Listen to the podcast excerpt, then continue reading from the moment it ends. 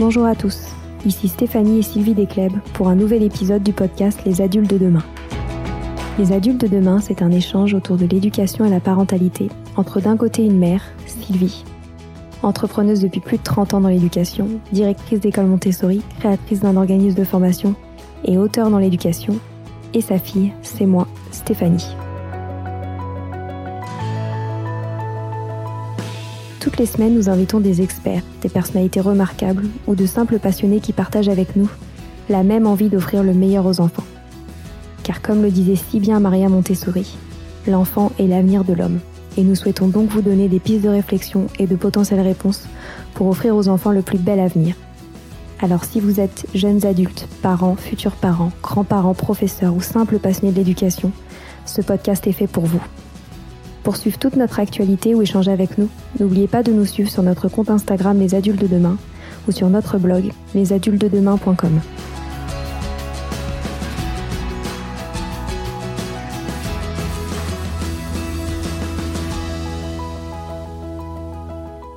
Aujourd'hui, on vous parle d'aptonomie et je suis si heureuse qu'Hélène Salès ait accepté cette interview pour nous expliquer les principes et les bienfaits de l'aptonomie du prénatal jusqu'à la mort. Car oui, l'aptonomie, cette science de l'affectivité, ne se pratique pas uniquement pendant la grossesse. Nous avons ainsi parlé de la puissance du tact, des relations dans la fratrie à l'arrivée d'un nouveau-né, d'accompagnement thérapeutique et surtout de la puissance de la tendresse, qu'Hélène nous véhicule déjà si bien par ses mots. Je vous promets un grand moment de douceur. Bonne écoute à toutes et à tous.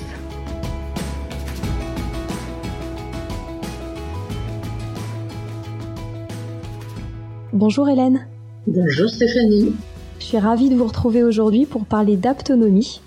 On vous rencontre dans le cadre de votre casquette de spécialiste de l'accompagnement pré- et postnatal aptonomique de l'enfant et de ses parents. Et c'est un sujet que l'on n'a jamais abordé au sein de notre podcast. Et pourtant, l'aptonomie, cette science de l'affectivité, éveille énormément notre curiosité.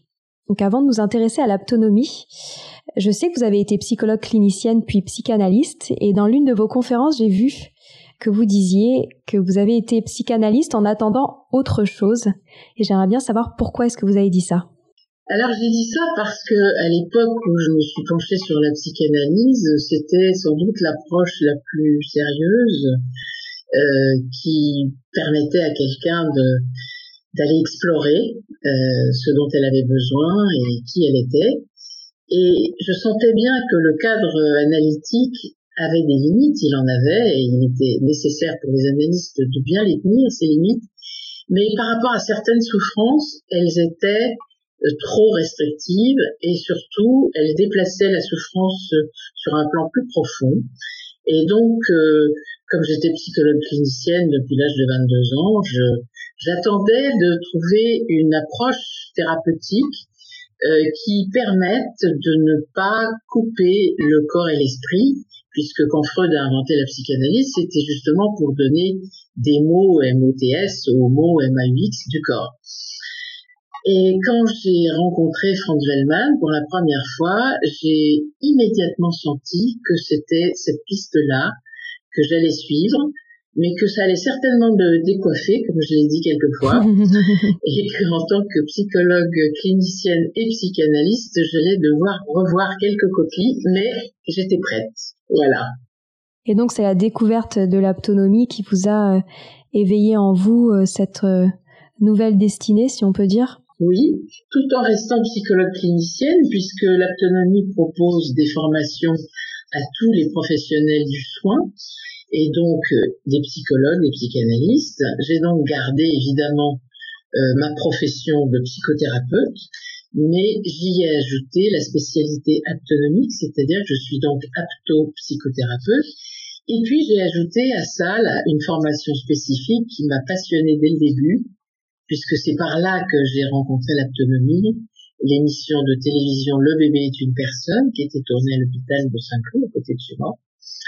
Et, et là, j'ai fait cette formation qui, a priori, n'était pas immédiatement euh, destinée aux psychologues, mais j'ai eu la chance de pouvoir la faire et donc de consacrer mon activité à part à peu près égale à la psychothérapie d'un côté, donc aptopsychothérapie, et l'accompagnement pré- et postnatal de l'enfant et de ses parents. Qu'est-ce qui vous attend à attiré dans l'aptonomie? Euh, ce qui m'a attiré dans l'aptonomie, c'est une très bonne nouvelle que l'aptonomie m'a mise en évidence, c'est que le bébé, avant de naître, dans le giron de sa mère, est un être qui se tourne vers l'autre. Et que dès qu'on pose sa main sur le ventre d'une femme enceinte et que cette main-là est une main tendre, respectueuse, qui s'adresse aussi à la maman, le bébé vient se mettre sous cette main-là et s'il était en mouvement, un peu agité, il va stopper ses mouvements, ce qui de temps en temps donne des malentendus, car certains papas peuvent dire, bah, tu vois, il s'en fout complètement puisque il bouge plus. Hein en, général, les mamans appellent les papas en disant, il bouge, il bouge, viens, mets ta main, mets ta main. Et au moment où papa met sa main, il bouge plus. Donc euh, les papas sont un peu dépités. C'est vrai que le mouvement, c'est le synonyme, enfin, c'est accompagne la vie, bien sûr, mais euh, ce qu'on ne sait pas, c'est que le bébé se mette à l'écoute de la présence qui est là, que en fait toute sa peau est comme une grande oreille et que le contact qu'il prend est une façon de prendre connaissance. Et donc cette grande nouvelle-là, à savoir que l'être humain est fondamentalement tourné vers la vie déjà, ça c'est sûr, mais vers l'autre, et attentif déjà à la qualité de l'autre, parce qu'en effet, si un obstétricien essaie de tâter euh, le bébé avec une main assez intrusive qui va mesurer la taille de l'utérus, etc., le bébé va pas se mettre sous cette main-là. Et donc, il y a comme déjà une sorte de discernement, une sorte d'intelligence vitale qui est inscrite et qui se développe en nous avant de naître, bien avant de naître. Ouais, c'est exceptionnel. Et, j'ai entendu notamment dans, dans l'une de vos vidéos que vous disiez que la tendresse est un besoin vital. Oui. Pourquoi est-ce que vous pensez cela? Pour nous tous, c'est un besoin vital, la tendresse, parce que euh, c'est ce qui va... La tendresse n'est pas synonyme de mollesse ou de faiblesse. La tendresse, c'est une fermeté aimante. Et donc, c'est un appui, la tendresse. Et c'est un appui d'une qualité exceptionnelle parce que ça nous permet de changer notre tonus de douleur, d'inquiétude, de souffrance, de tout ce qu'on voudra, en un tonus de quiétude. J'adore ce mot quiétude parce que je suis pas lacanienne, mais dans quiétude, il y a qui es-tu.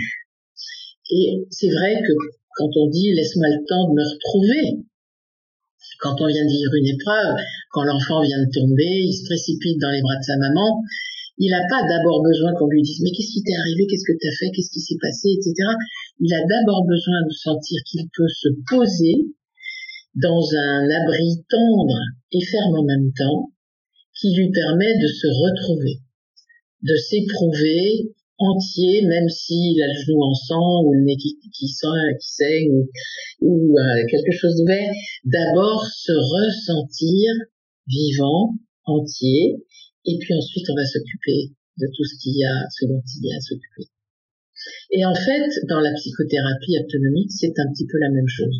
On commence par faire trois séances de découverte, qui sont des séances qui vont se passer dans le contact et qui vont permettre à la personne de se sentir soutenue, accompagnée, posée, et donc, si possible, au moins d'entrevoir que c'est possible de laisser ce tonus de vigilance, d'inquiétude et d'angoisse au moins quelques minutes parce que quelqu'un nous propose un contact rassurant. On commence toujours, avant d'entamer la psychothérapie, par ces séances de découverte de l'autonomie qui vont donner un aperçu de ce vers quoi on va aller. C'est d'abord se retrouver, se sentir bien en vie et pas seul, euh, Christophe André vient de sortir un livre qui s'appelle Consolation avec un S. J'ai entendu son interview. Il dit que, en tant que médecin, un psychiatre, il a toujours pensé à soigner ses patients, mais il n'avait jamais pensé à les consoler. Or, il vient d'avoir une maladie très grave et il a découvert la force de la consolation. Eh bien, ce qui console, c'est la tendresse. Quelqu'un qui dit, je suis là, je suis là pour toi. Je n'ai pas forcément de conseils à te donner, ça on le dit pas, mais je ne suis pas dans cette attitude de te conseiller, je suis juste là pour toi pour que tu te poses et que tu puisses te sentir être. Et je pense que c'est important que vous le précisiez parce que c'est vrai que souvent on entend parler d'autonomie euh, en prénatal, comme vous l'avez expliqué précédemment. Et on y reviendra, mais je pense que c'est important de, de rappeler que l'autonomie, elle sert toute la vie. Oui, y compris dans les soins palliatifs. C'est-à-dire accompagner quelqu'un dans la présence respectueuse et tendre pour lui permettre d'être vivant jusqu'à son dernier souffle. Et alors, on peut pratiquer l'autonomie toute sa vie, du coup Bien sûr, bien sûr.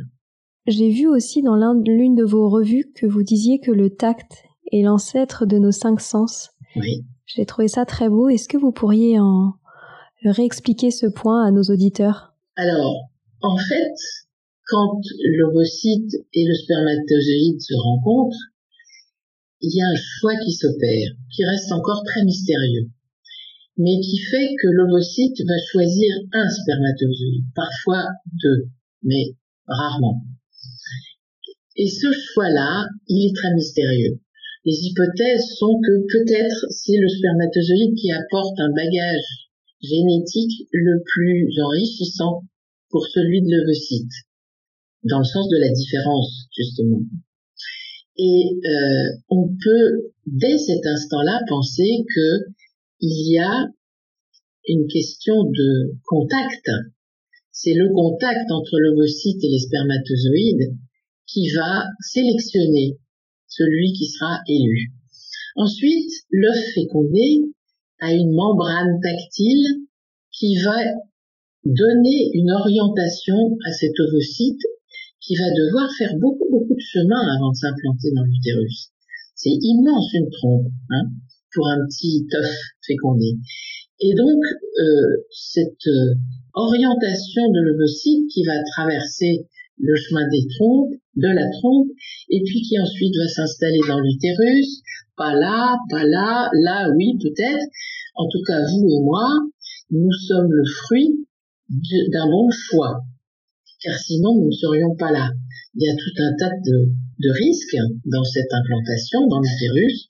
Ça peut être euh, mal euh, vascularisé, ça peut être euh, à côté d'une cicatrice, trop près du col, etc. Et donc, ce sont déjà des choix qui ont été faits par le contact. Et c'est l'intelligence du vivant qui est déjà à l'œuvre. Alors ensuite, cette membrane, cette première membrane tactile, va se complexifier et se diversifier. Les cellules vont se complexifier en cellules de rétine, tympan, muqueuse olfactive, gustative, cerveau, peau, et toutes ces cellules-là, donc, qui à l'origine euh, ont une origine tactile, vont devenir euh, des cellules de la vision, de l'audition, du goût, de l'odorat et du toucher. Quand vous parlez du toucher, notamment pour l'autonomie, c'est comme si c'était le sens qui était à la base de toute cette science de l'affectivité? Oui, si c'est le tact. Parce qu'en fait, entre le tact et le toucher, d'après ce que je viens de vous raconter, il y a eu une évolution qui est passé du tact au toucher. Le toucher, c'est un sens beaucoup plus rationnel que le tact.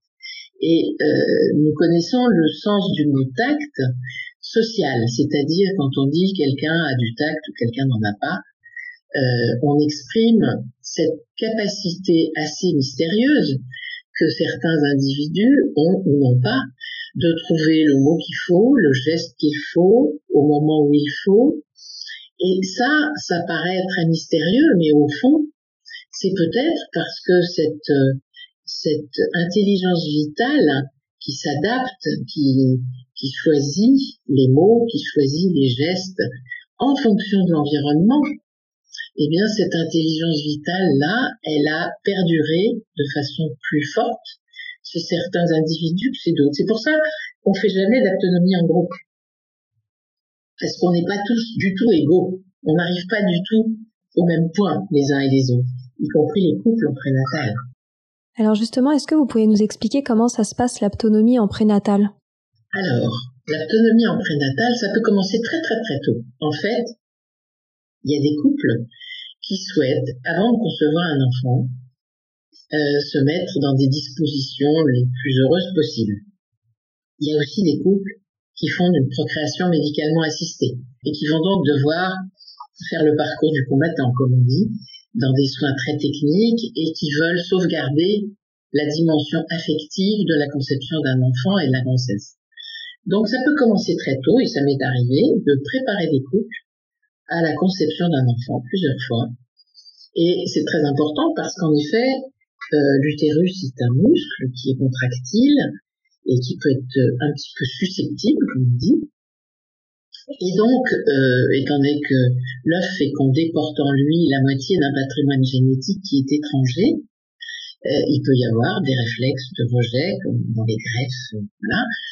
Et c'est pas, c'est pas très courant, mais ça peut arriver. Et de toute façon, cet utérus qui est un muscle peut être tendu, très tendu.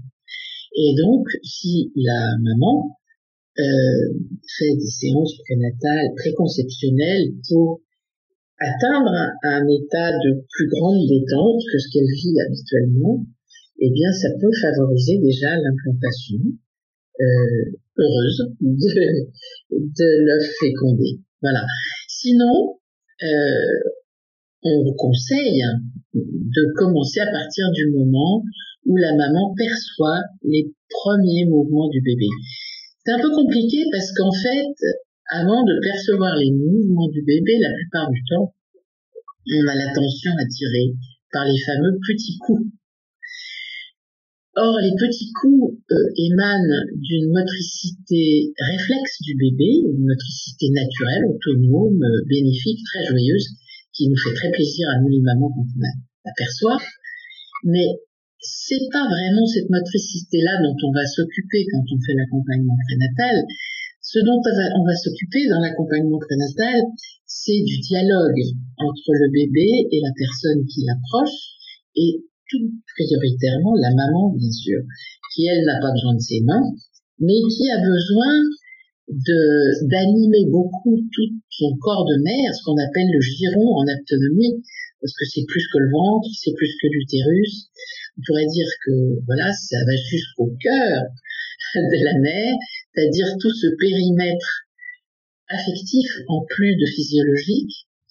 Et donc, euh, cette animation de sa corporalité de mère va faire qu'elle peut percevoir beaucoup plus tôt les mouvements de son enfant et pas forcément sous forme de coups. Voilà. Et je me souviens, un jour, j'avais dit ça euh, dans une émission des maternelles. Peut-être que le langage des coups, finalement, ça commence in utero quand on est sensible qu'à ça. Et on voit quelquefois des aînés, des, aînés qui sont petits, qui ont deux ans, hein, qui veulent donner des coups de pied ou qui ont tendance à vouloir donner des coups de pied dans le ventre de la maman enceinte. Et on va interpréter ça comme un geste de violence en disant oui, il est déjà jaloux, etc. Il veut pas de ce bébé. Non. Il répond à la façon dont il s'est exprimé dans le ventre de sa maman en donnant des coups de pied. Et c'est vrai que les femmes enceintes, quelquefois, disent avec une grande émotion, ah, je viens de me donner un petit coup de pied, ah, là, j'ai un petit coup de pied. Donc, ça pourrait être le début du langage des coups. Il est plus heureux, effectivement, de mettre en place un langage de câlin. Et souvent, les mamans, après avoir euh, développé leur euh, tact profond, leur contact avec le bébé et après que le papa ait commencé à prendre contact avec euh, le bébé, et même alors que nous avons commencé, nous, les accompagnants, la motricité du bébé change. Et les mamans peuvent le constater, quelquefois ça les intrigue en disant, ouais, il bouge moins, euh, il est moins, moins tonique.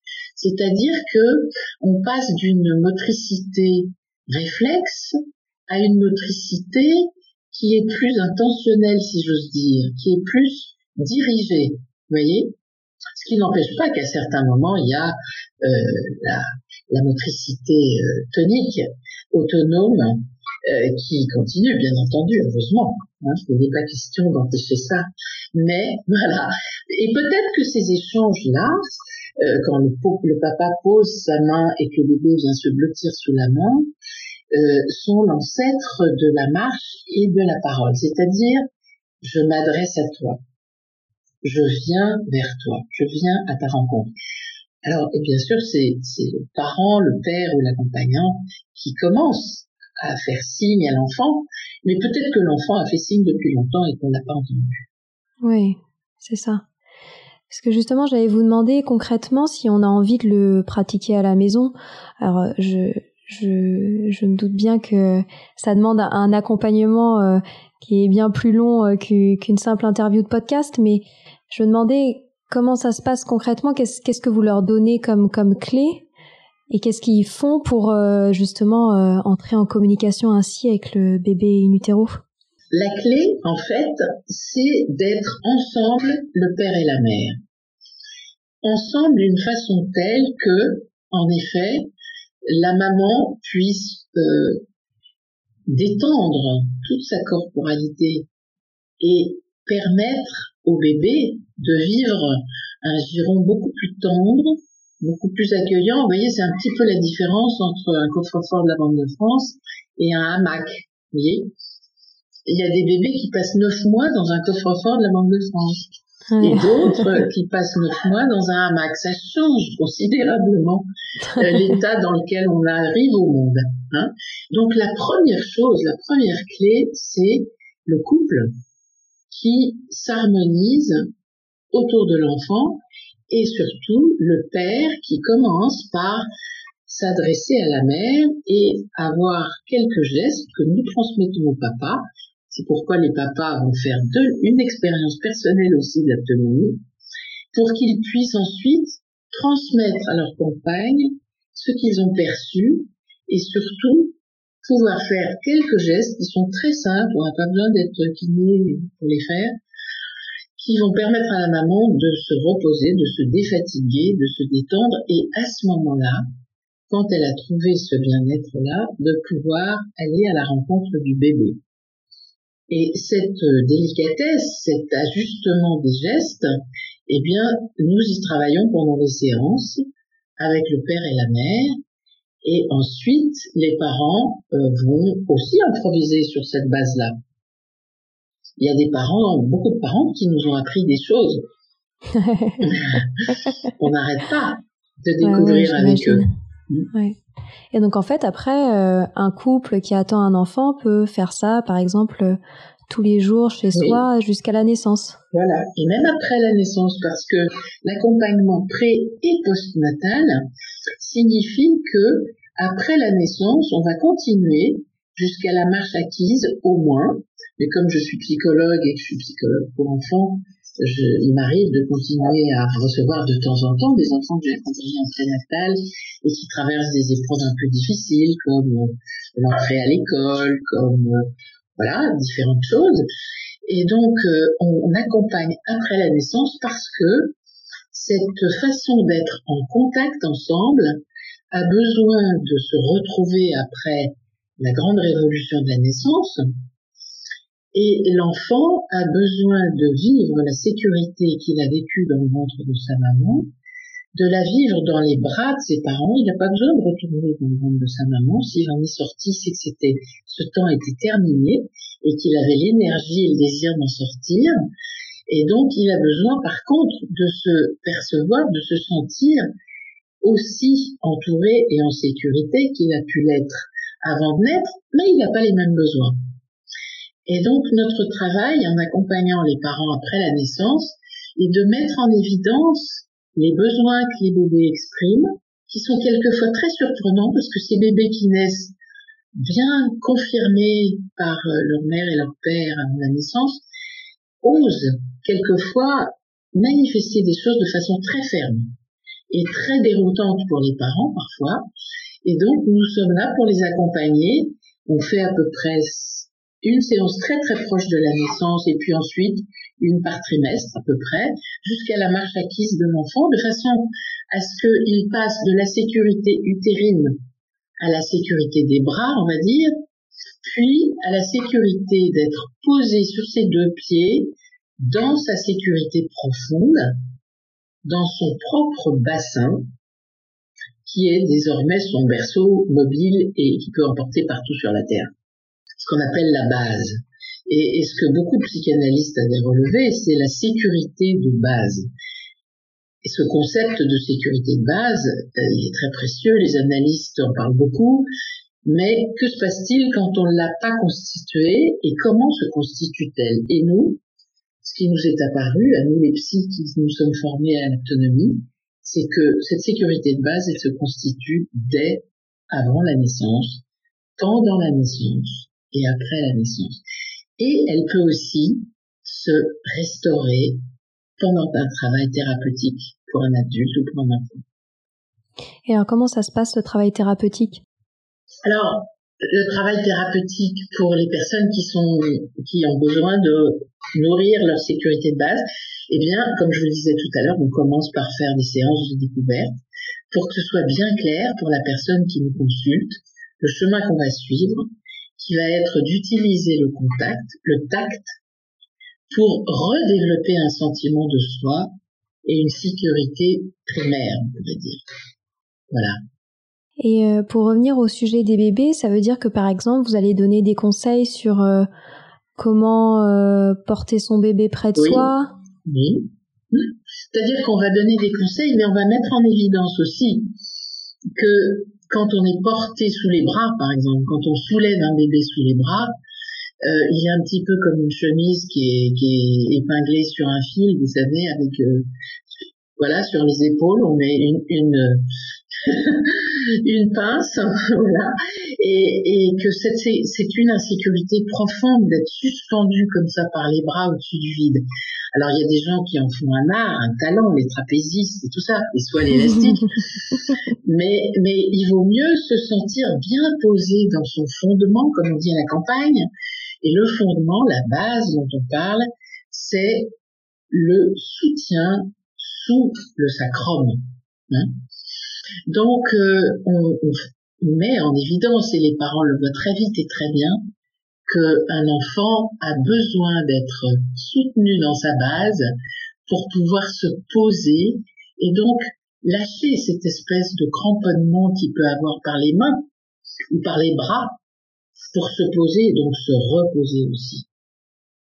Alors on met, on, met ces, ces, phénomènes en évidence, on met des mots sur certaines choses mais quand on a fait l'accompagnement prénatal, les parents sont déjà très préparés. Ils ont déjà beaucoup de tact, vous voyez, avec leur bébé. C'est-à-dire qu'ils ont beaucoup d'intuition. Ils savent pas à quel point le contact avec leur bébé a nourri leur intelligence de façon non consciente. Ils sont pas conscients de tout ce qu'ils ont pu glaner comme élément qui les prépare à cet enfant-là et pas à un autre. Et comment savoir euh, Donc vous avez parlé du moment où euh, l'enfant euh, se met à marcher?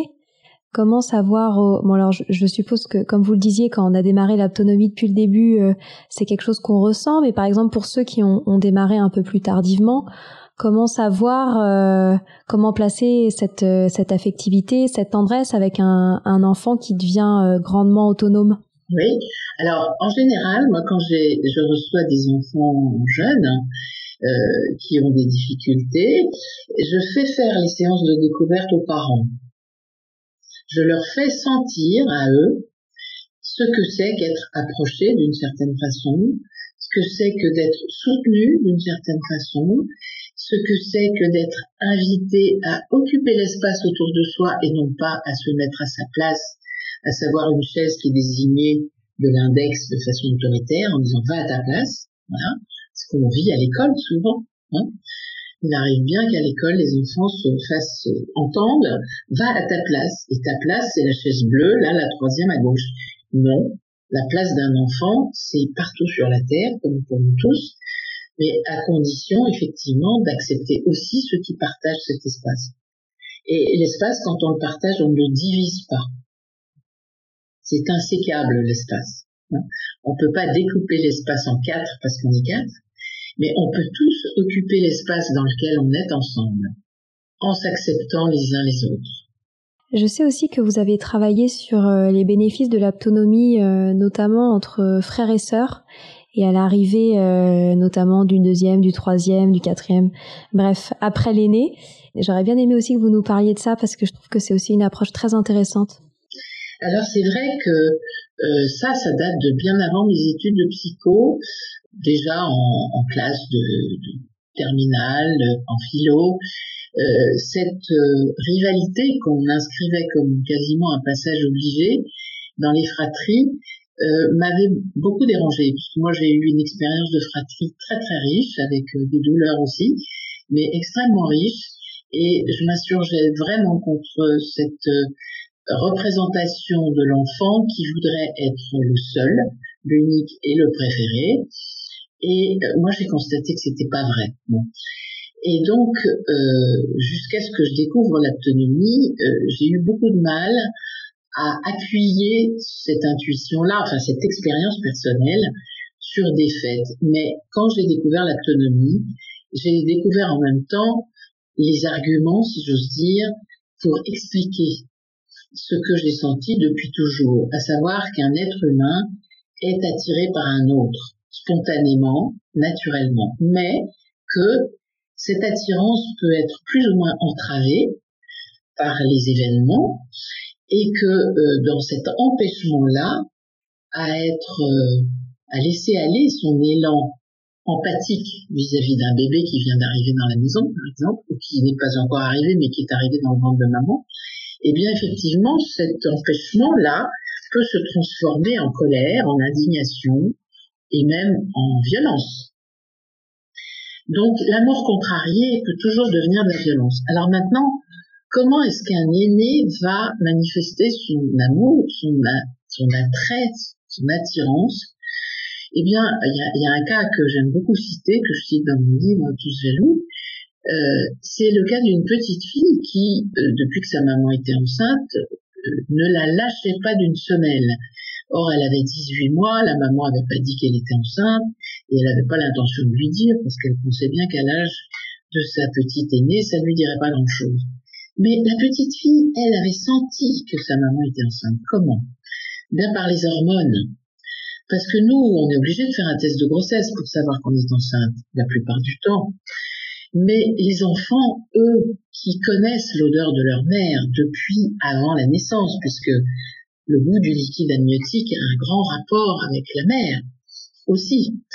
Et donc, euh, cet odorat extrêmement puissant que l'enfant, plus il est petit, plus il l'a de façon développée, qui fait qu'à la naissance, il va reconnaître le lait de sa mère du lait d'une autre mère. Hein eh bien, cet odorat extrêmement puissant fait que dès que sa mère est enceinte, les hormones, il les perçoit, mais d'une façon tout à fait inconsciente, mais elles ont l'effet d'une fleur pour un papillon, c'est-à-dire que des hormones maternelles pour un enfant qui n'a que 18 mois et même plus grand, c'est une attraction irrésistible. Il y a des, maîtresses d'école qui disent, quand elles sont au jardin d'enfants ou avec des petits en maternelle, depuis que je suis enceinte, il y a plein d'enfants qui veulent me faire des câlins.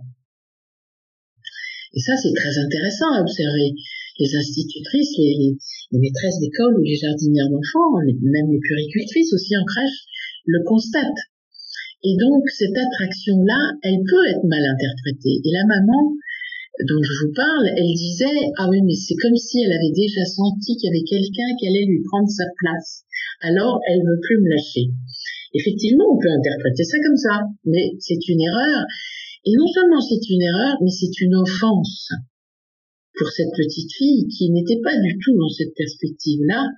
Voilà, c'est une offense à l'être humain que de projeter sur lui des rivalités, euh, des toutes puissances qui sont pas encore du tout à l'ordre du jour dans la petite enfance. Bien sûr qu'après, ça va avoir lieu. Bien sûr que si un petit garçon ou une petite fille sont en train de préparer un jeu très minutieux et qu'il y a le petit frère ou la petite sœur qui vient et qui chamboule tout, ils vont être très très fâchés et, vouloir mettre ce petit frère ou cette petite sœur euh, euh, dans la vaisselle ou je sais pas sur le balcon. Mais il ferait la même chose avec la voisine de palier ou avec la cuisine verte. Hein? Voilà. Bien sûr. C'est ça, c'est sûr que ça, c'est extrêmement désagréable pour un enfant. Mais l'arrivée d'un bébé dans une maison est toujours, toujours passionnante. À telle enseigne que quand les aînés commencent à être scolarisés, pour certains, ça n'a aucun sens d'aller coller des gommettes à l'école alors qu'il y a un petit bébé à la maison qui fait arreux, qui dort, qui fait des gazouillis, qui sourit en me voyant arriver comme si j'étais le bon Dieu. Et donc, pour un enfant qui découvre ce bébé, c'est absurde de partir de la maison pour aller jouer avec des copains et scraper le fillon dans la cour de récréation. Vous voyez? Ouais. Donc moi, je recommande dans ces cas-là aux parents de pas hésiter à garder les enfants avec eux.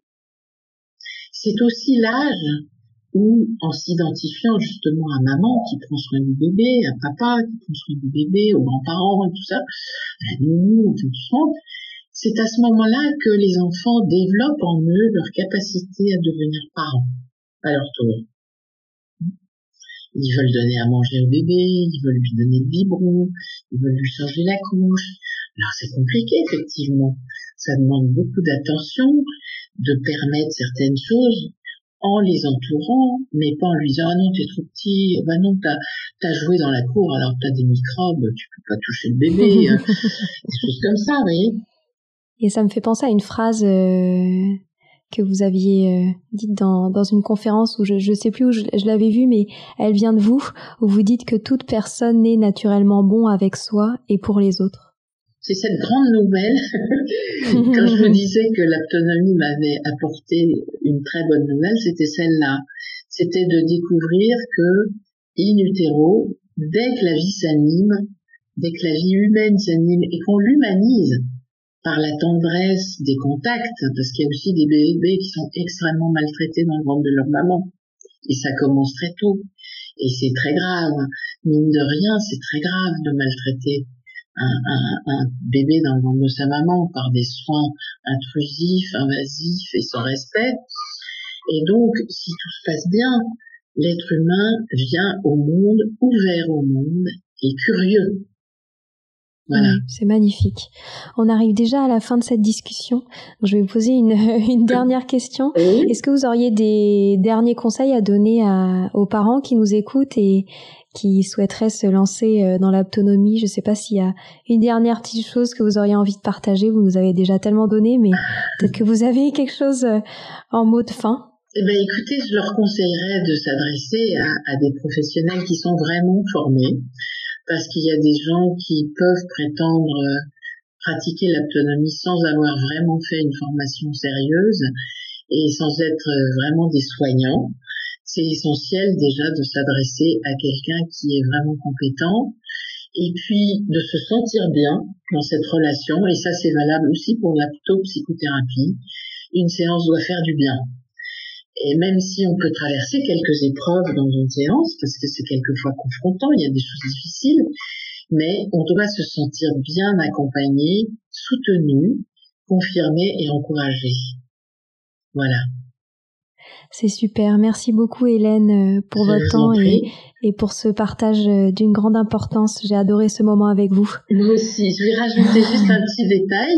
Ah oui. Euh, on peut aller sur le site aptonomie, donc h-a-p-t-o-n-o-m-i-e.org, Mhm. pour trouver euh, des compléments d'information de tout ce que je vous ai dit et les listes des praticiens formés qui sont en exercice. Voilà. Vous avez, vous avez raison de le rajouter. Je le mettrai euh, en lien euh, dans la description du podcast. Très bien. Je vous remercie beaucoup. Et à bientôt. À Au revoir. bientôt.